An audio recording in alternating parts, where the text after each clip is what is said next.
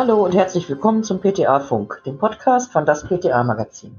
Mein Name ist Julia Schlegel und ich bin die Chefredakteurin des Magazins. Für diese aktuelle Episode habe ich PTA Sebastian Giensch interviewt.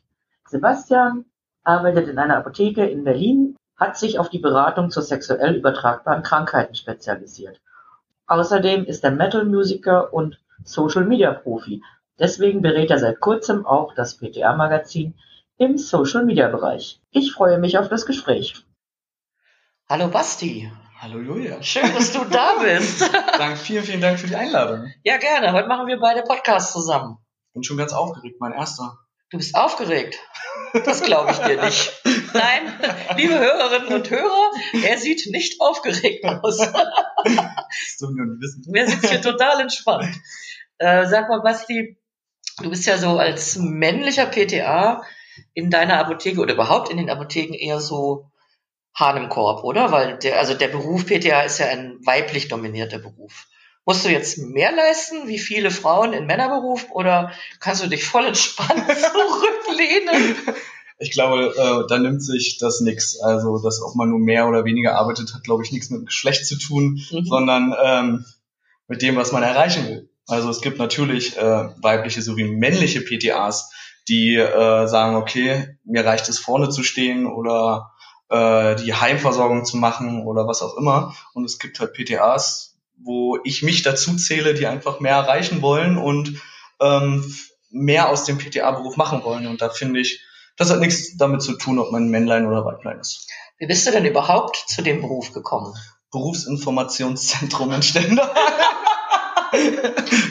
ich musste da eingeben, die Interessen kann man ja da eingeben. Ja. Und äh, entweder Drogist, Chemielaborant oder pharmazeutisch-technischer Assistent. Ich habe mich auf alles beworben und habe ein Praktikum in der Apotheke in Tangerhütte gemacht. Bei Herrn Kruse, falls er es hört, ich bin sehr dankbar.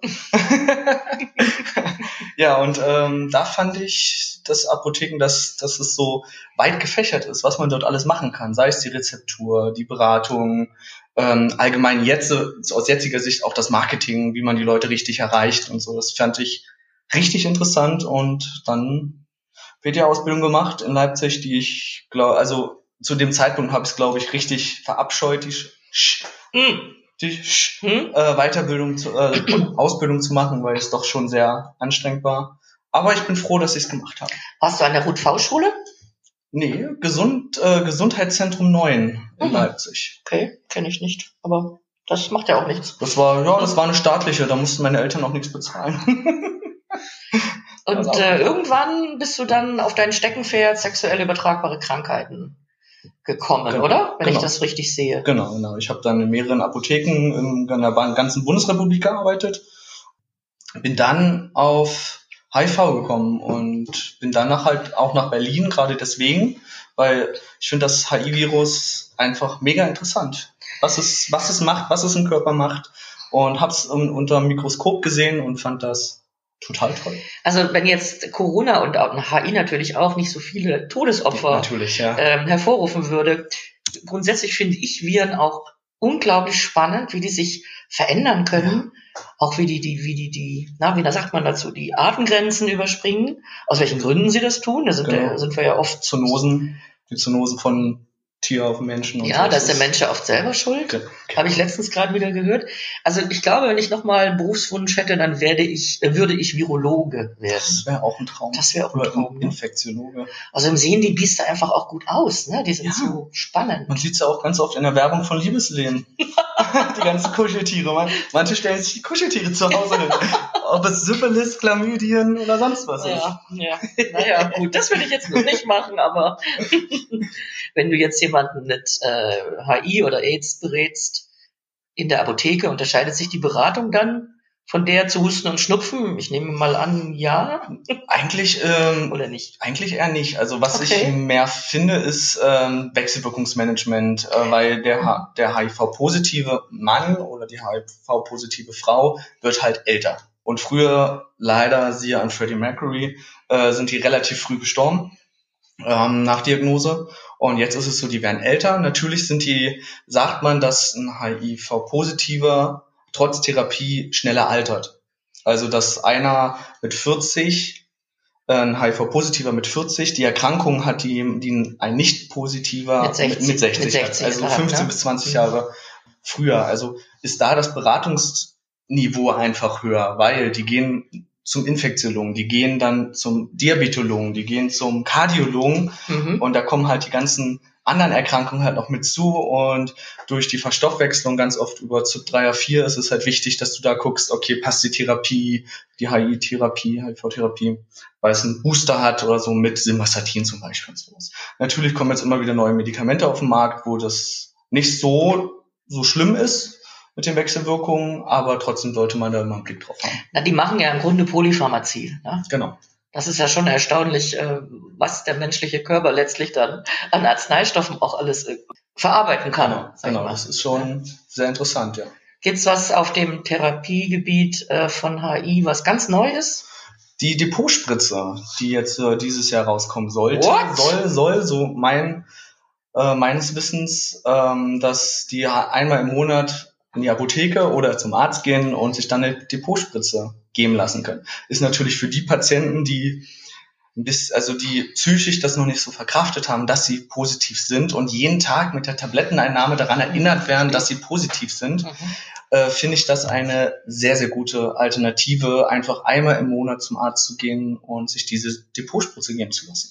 Also die Entwicklung auf dem Gebiet der äh, HI-Medikamente ist äh, grandios, oder? Das ist traumhaft. Also Wenn du dir die letzten 25 Jahre, na, die kannst du jetzt nee, die letzten nee. 25 Jahre anschaust, als ich angefangen habe in der Apotheke 1991, da gab es ja schon die ersten, gab schon die ersten AIDS-Toten, klar. Klar, die gab's schon. Die gab es schon 95. Ja, ja, so.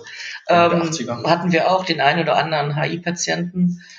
Und die sind einfach, muss man so sagen, die sind einfach eines wirklich jämmerlichen Todes gestorben, weil es eben nichts gab. Ja. Und jetzt kannst du die Viruslast quasi unter Nachweisgrenze drücken. Und die CD4-Zellzahl so Ja, ein ja. gesunder. Also Ja. die ähm, sind einfach, also so gesund kann man sagen, wie vom Immunsystem her, wie ein, Wie ein negativer. negativer. Also es ist halt natürlich die Hautalterung, die Körperalterung, das wie gerade gesagt, ist ja, halt gut. durch die Entzündungsprozesse im Körper. Wäre doch schön, wenn wir das Coronavirus noch ein bisschen schneller besiegen könnten, oder? Auf jeden Fall. Also das, ist, das nervt doch. Das, ja. das für mich besonders äh, die äh, Konzerte und alles, das vermisse ich und Festivals vermisse ich sehr. Ja, du bist ja selber Musiker, ne? Genau. Und habt gar nichts, könnt gar nichts machen seit sechs Monaten, oder? Wir hatten sowieso nicht so viel geplant, weil wir gerade in der Albumproduktion sind, aber und Songwriting und alles, aber ähm, trotzdem für ganz viele befreundete Musiker und Clubbesitzer ist das natürlich Ja, Cl- Clubbesitz ist ja. ah, sehr traurig. Man sieht es ja auch, die Landschaft, die wird immer dünner und das ist nicht so schön. Ich hoffe es auch, also dass Corona bald irgendwie richtig krass eingedämmt wird. Es sind auch so viele Sachen, an die man sonst gar nicht so denkt, ne? Wenn du jetzt so Messen nimmst, so Hersteller von irgendwelchen Roll-Ups und Genau. Plakaten und ach, weiß der Geier was, ja? Tontechniker, Tontechniker. Licht, Lichttechniker, Roadies, äh, Ja. Busfahrer. Ja, ja. Das äh, ist ein Rattenschwanz. Maskenbildner, das ist Ja. ein Rattenschwanz. Ja, ja. Gut, wir machen jetzt mal mit unserem Podcast weiter. Du bist in deiner Apotheke für Social Media zuständig und seit kurzem, vermelde ich hier, unterstützt der Sebastian auch das PTA-Magazin. Er berät uns in Sachen Social Media, er berät auch andere Unternehmen und er berät auch Musiker. ja. Also du hast jetzt die Apotheke, dann hast du ein, ein, eine Zeitschrift und Musiker. Gibt es da Gemeinsamkeiten im Social Media Auftritt? Auf jeden Fall. muss man die alle extra behandeln? Nee, nee. Theoretischerweise ist es, äh, kann man sich das so denken, wie welche Zielgruppe greift man an, sage ich mal. Als Musiker, also ich bin Metal-Musiker, ich weiß ganz genau, okay, ähm, ich muss die Leute finden im Social Web, die Metal-Musik hören. Metal, das ist Wacken und so, ja? Genau, mit Schreien. Mit Schreien. Drückt zwar so aus. Okay. Genau. Und in der Apotheke ist es ja genau dasselbe. Wenn ich jetzt äh, äh, ein bestimmtes Medikament oder eine, eine Veranstaltung wie eine Venenmessaktion an den Mann bringen will, dann brauche ich das jetzt nicht bei den Leuten, also normalerweise nicht bei den Leuten so bis 25 machen. Dann kann ich ganz genau die Zielgruppe einstellen und sagen, okay, ab 25 bis 65, das ist meine Zielgruppe, die will ich erreichen. Am besten noch die Leute, die so schon irgendwie mal äh, Venen ähm, Schwierigkeiten hatten, die auch mal bei Antistax oder Venostasin oder so mal auf der Seite waren. Das kann man ja mit bestimmten Sachen, kann man das ja auswerten. Und deswegen nimmt sich das an sich nichts, weil man genau die Zielgruppe finden will oder muss, die für einen relevant ist. Bei euch, das PTA-Magazin, sind es, seid es ihr, die Mhm. PTAs, die jetzt hier zuhören, oder auch die das Apotheken, Personal an sich, PKAs, Pharmazieingenieure, Mhm. Apotheker, etc., dann weiß man ganz genau, okay, die Leute, die Apotheker TOC zum Beispiel folgen, Mhm. weiß ich ganz genau, die, das ist meine Zielgruppe. Dann Also gehe die, ich darauf. die Instrumente sind dieselben sozusagen, Genau, die genau. Zielgruppen sind unterschiedlich. Genau, genau. Äh, was interessiert dich jetzt so besonders an Social Media? Weil du bist ja sehr, sehr aktiv, auch äh, privat.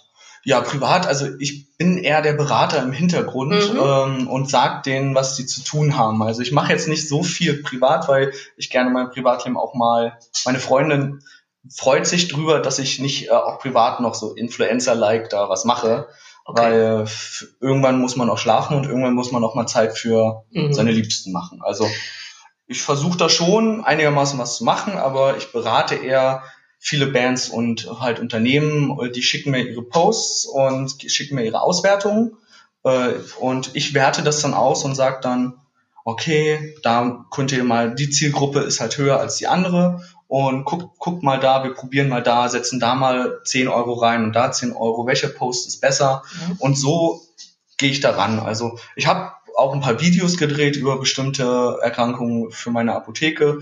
Aber wie gesagt, ich sehe mich eher als äh, Berater, auch durch ähm, viele Weiterbildungen.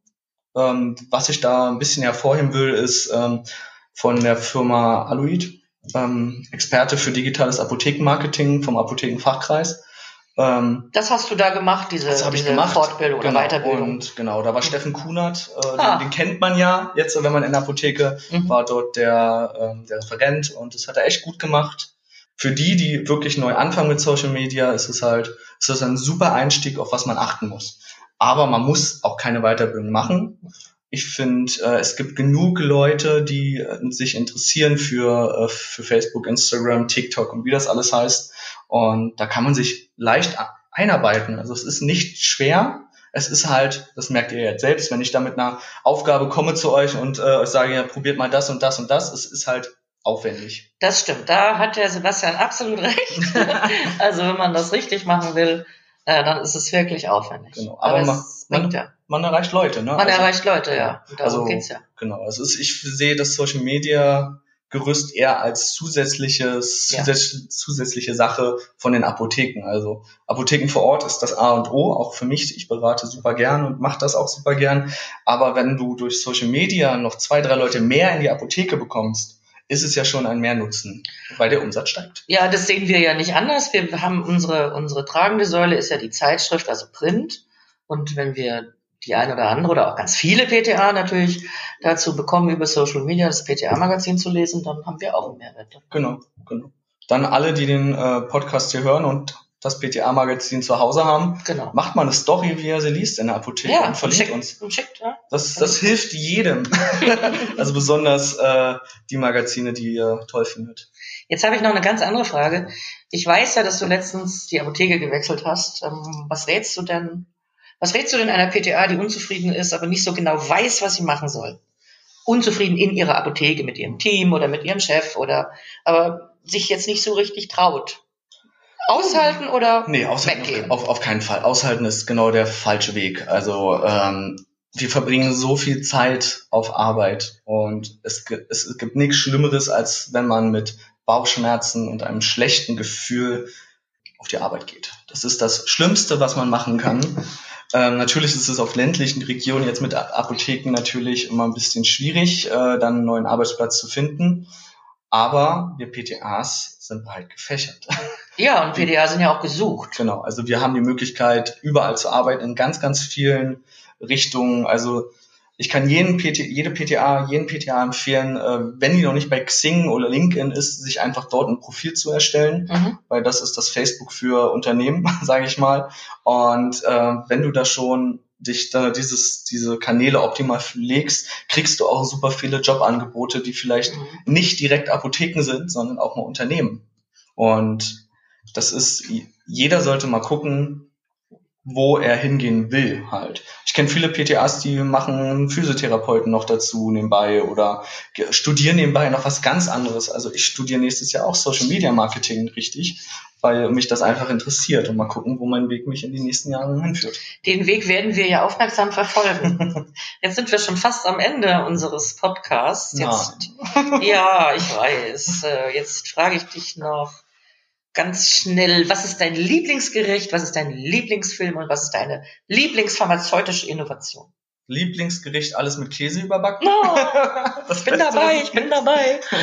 Lieblingsfilm, das hatten wir gerade, ähm, den Queen-Film, Rhapsody hier, Bo. In Blue. Rhapsody, ein super toller Film, zu Recht den Oscar.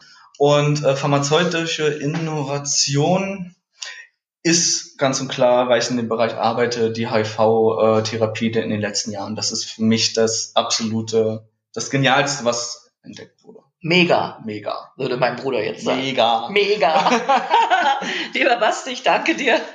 Es war danke toll mit dir und äh, auf bald. Wir sehen uns ja eh. Wir sehen uns. Tschüss. Tschüss. Das war's. Auf Wiederhören, liken und abonnieren Sie PTA Funk, den Podcast von das PTA Magazin.